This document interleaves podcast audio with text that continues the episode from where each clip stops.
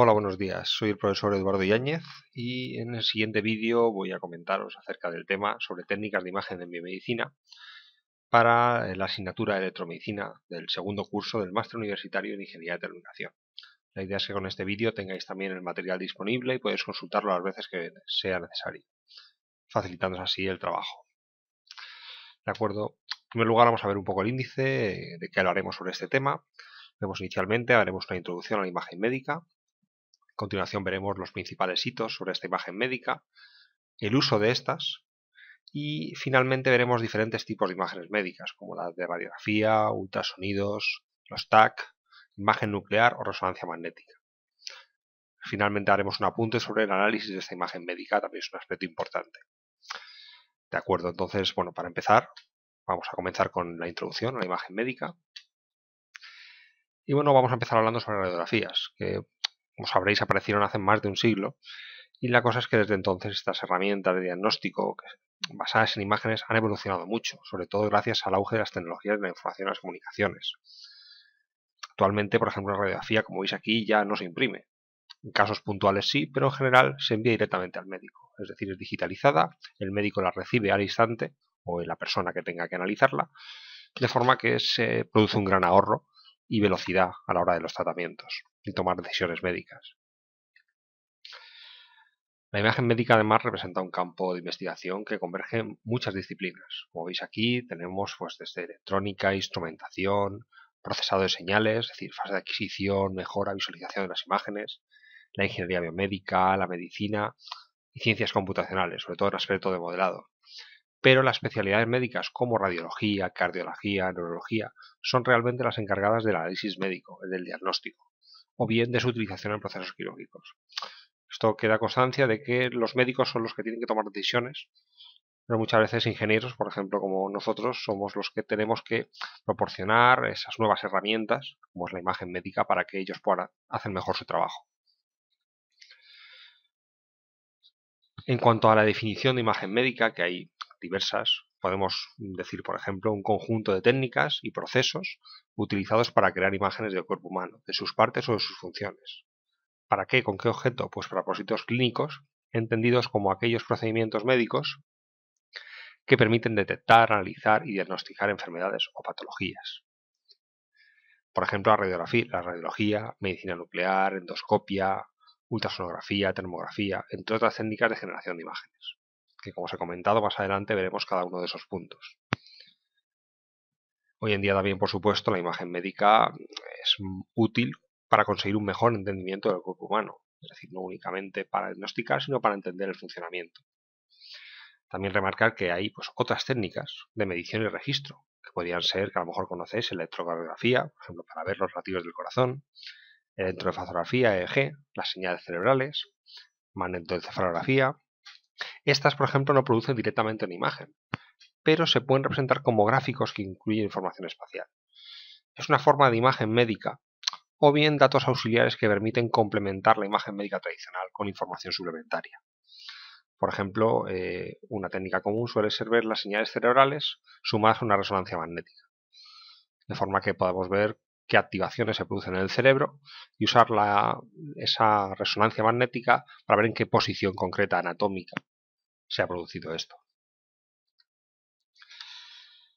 Además, eh, las herramientas informáticas eh, y los métodos de tratamiento digital utilizados en la imagen médica son indispensables, tanto para adquirir imágenes médicas, interpretar señales, reconstrucción 3D, como para su procesamiento y análisis. Las aplicaciones de visualización, especialmente las de 3D, son de gran utilidad, ya que ayudan al médico a manejar e interpretar mucha información visual, de forma que esto les permite ayudarlo, es decir, pueden usarlas para analizar o diagnosticar, o en fases de planeación, planeación quirúrgica y en su ejecución operatoria. Pero hay que tener en cuenta aspectos que luego comentaremos de esta parte 3D, y es que uno, el cuerpo se mueve.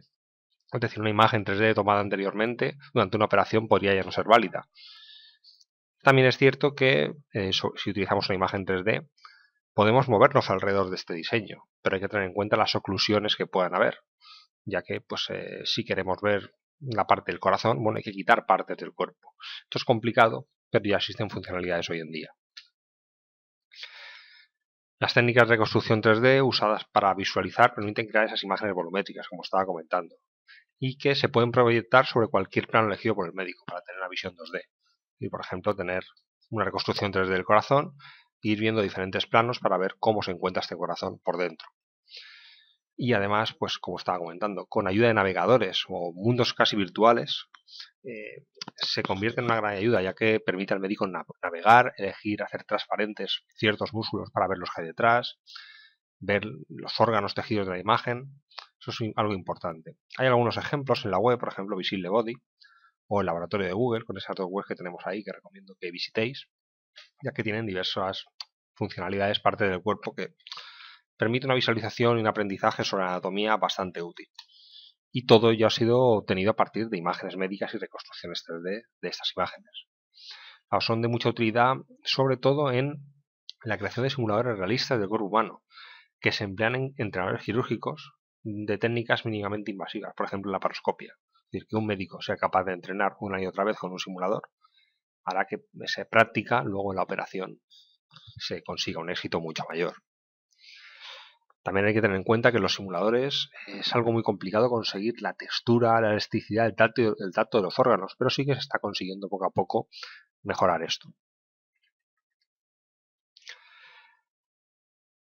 Eh, la imagen médica, además, eh, bueno, se obtiene mediante el registro de la interacción de un determinado tipo de radiación con los tejidos del cuerpo humano. Es decir, podemos hacer una foto, pero sería externa. Como queremos ver partes del interior, digamos que tenemos que hacer que nuestros tejidos respondan a algo.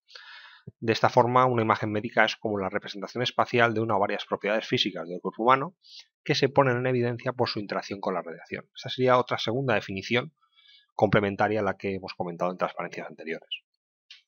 Conocer dicha interacción y sus propiedades permite generar ese modelo para el análisis y la interpretación de las imágenes médicas. La imagen médica entonces puede definirse incluso de forma alternativa, una tercera definición, podríamos decir, como el conjunto de técnicas que producen imágenes del interior del cuerpo humano, es decir, las propiedades estructurales y funcionales de órganos y tejidos vivos, las causas, se infieren a partir de sus efectos, señales provistas por los sistemas de imagen médica. Por ejemplo, la radiación, los rayos X, se absorbe en diferentes cantidades por los tejidos, hueso, músculo, grasa, piel. Y esto nos permite leerlo. Hay veces que no es a irradiar, sino se busca radiación que se emite o se inyecta dentro para ver cómo sale a la superficie y podamos eh, leerla. Antes de, pasar a la siguiente transparencia, os invito a que pauséis el vídeo y penséis durante un momento sobre la invasión de las técnicas de imagen médica, es decir, son o no invasivas. Hay que tener en cuenta ver hasta qué punto, si hacemos una operación a corazón abierto, o tenemos que implantar un electrón en el cerebro, obviamente eso es completamente invasivo, ya que tenemos que abrir el cuerpo humano para acceder dentro de él. las imágenes médicas en principio no hay que abrir nada, se toma todo desde fuera. Pero tener en cuenta que, claro, estamos produciendo una radiación, por ejemplo, con rayos X, que atraviesan el cuerpo humano, es decir, de cierto modo estamos invadiendo el cuerpo. Y muchas otras técnicas, como he comentado, eh, se inyecta incluso dentro un radiofármaco, que luego comentaremos, para ver cómo interactúa con los tejidos y emite fuera. Es decir, que en cierto modo estas imágenes, aunque parezca que solo se toma una foto desde fuera del interior, realmente estamos accediendo al interior del cuerpo humano de una forma diferente. Por lo tanto, se podría decir que no en términos, como hemos comentado, de abrir lo que sería el cuerpo humano, pero sí que estas imágenes se podrían considerar invasivas. Entonces aquí por eso os decía esta transparencia que habla de esto. Claro, se dice que no son invasivas en el sentido de que no es necesario penetrar físicamente la piel para obtener las imágenes deseadas. Pero claro, a nivel radiación pues sí que es invasiva. Ya no solo de que atraviese, sino como he comentado, inyectándola dentro. Además, algunas modalidades de imagen médica alteran el entorno químico y físico del cuerpo del paciente durante un proceso de adquisición de datos, es decir, fotones de alta energía, radiaciones gamma, rayos X, campos magnéticos de varias celdas. Es decir, que aunque se consideren o se diga que no son invasivas, realmente sí que estamos cambiando o realmente accediendo dentro del cuerpo humano, produciendo cambios que no afectan, pero que sí que pasaríamos a estar dentro. Bien, si pasamos a La imagen médica, por ejemplo, ¿con qué otros propósitos se utiliza? Pues generalmente es la investigación de la ciencia médica, es decir, el estudio de la anatomía y la fisiología del ser humano.